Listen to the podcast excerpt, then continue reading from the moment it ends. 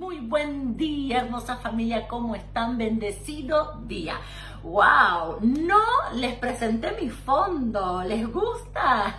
Espero que sí. Quiero agradecer a Sofi, que me ayudó muchísimo, y a todos. No los voy a mencionar a todos, pero muchos ayudaron y colaboraron para que esto sea posible. Así que gracias. Gracias porque no solamente me ayudaron hoy, sino que me ayudaron durante todo el año. Gracias. Para poder, poder renovarnos. Y en, este, en esta serie en especial, titulada Conociendo a Jesús, en esta temporada. Él es el motivo de la celebración, Él es el motivo, la razón por la cual nosotros podemos llegar al final de este año y celebrar.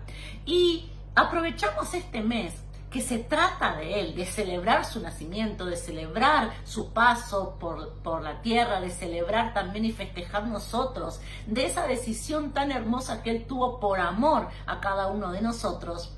Y cuando hablamos de conociendo a Jesús, los que conocieron a Jesús fueron los que caminaron con Él. Por eso es que estamos basando en estos días esta enseñanza en el libro de Hechos, porque aquí están sus discípulos, los que comieron con Él, los que convivieron con Él, los que lo escucharon, los que fueron corregidos. Yo estoy segura que aunque hay muchos detalles en la palabra que no están, seguro que había cosas que Jesús les iba añadiendo, que Jesús les iba corrigiendo. Entonces cuando vemos a los apóstoles, que fueron sus discípulos, nosotros podemos ver la esencia de Jesús en ellos.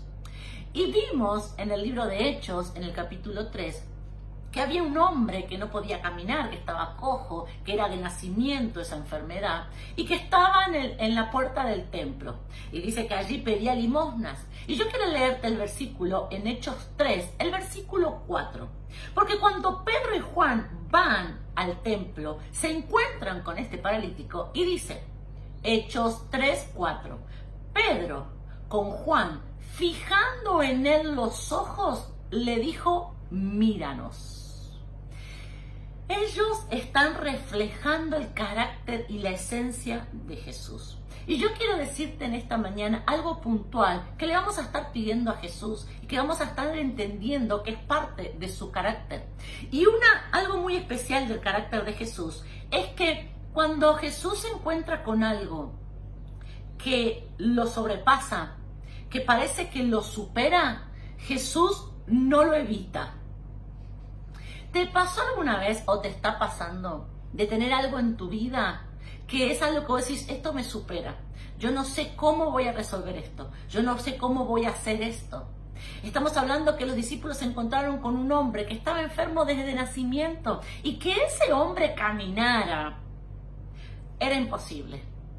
Pero sin embargo, como ellos habían sido contagiados, habían sido impartidos por la esencia de Jesús, ellos dijeron, no lo vamos a evitar, sino, que nosotros en el nombre de Jesús, por el poder del Jesús que conocemos, ay, decía dónde estás, yo conozco a Jesús.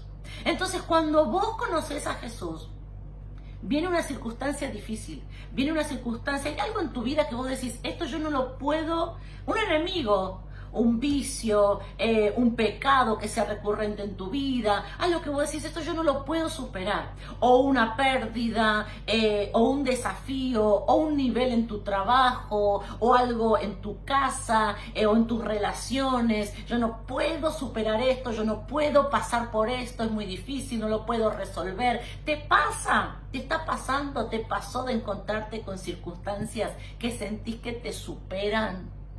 Bueno, en esta mañana quiero decirte que cuando vos orás a Jesús, vos podés pedirle a Él que imparta de su carácter en vos. ¿Por qué? Porque cuando vos te encontrás con algo que te supera, en el nombre de Jesús fluye el poder para poder valga la redundancia, sobrepasar, para poder desatar un milagro, para poder avanzar. ¿Saben? Cuando vos conoces a Jesús, nada te detiene. Aún el obstáculo más difícil que se te presenta, vos decís, en el nombre de Jesús, yo no tengo la capacidad. Eh, Pedro y Juan no eran eh, especialistas en esa enfermedad. Pedro y Juan no eran, eh, no habían hecho esto antes. Pero sin embargo, ellos conocían a Jesús. Y ellos, ellos quizás dijeron en su corazón, ¿qué haría Jesús en esta circunstancia? Yo te, te animo a que hagas la misma pregunta. Tengo este desafío en el trabajo, tengo este desafío en mis finanzas, tengo este desafío en mi familia, tengo este desafío eh, con, con este problema, con esta circunstancia, tengo este desafío, esto que tengo que enfrentar. ¿Qué haría Jesús? ¿Retrocedería? ¿Se escondería? ¿Se taparía hasta la cabeza? No. Él desataría poder él revertiría la circunstancia. Él transformaría lo que estaba muerto en vivo. Él haría que lo que no se puede, se pueda. Él haría que lo que es imposible para los hombres sea posible porque es en Dios. Ese mismo carácter es el que, del que nosotros nos tenemos que contagiar. Al conocer a Jesús, Jesús va a impartir eso en tu corazón. Así que vamos a pedírselo en esta mañana. ¿Cuántos oran conmigo a Jesús en esta mañana? Hermoso Jesús, te damos gracias porque a través de la palabra de Dios podemos conocerte. Pero ya no queremos que sea una historia en nuestra vida. Ya no queremos, hermoso Jesús, que, que, sea el pesebre, las ovejitas. No, no, no, no. Sino que queremos conocerte. Queremos conocer tu poder. Decirle dónde estás. Jesús, yo quiero conocer tu poder a través de mi vida. Yo quiero conocer tu esencia. Yo quiero conocer tu carácter. Decirle dónde estás, hermoso Jesús. Yo quiero caminar como tú caminabas. Yo quiero hablar como tú hablabas. Ahí donde estás, decirle, Jesús, yo quiero ver los desafíos como tú los ves. Yo quiero ver mis imposibles como tú los ves. Yo quiero ver esas circunstancias que parece que me superan. Las quiero ver hoy como tú las ves. Hermoso Jesús, pon tu mirada en nuestros ojos.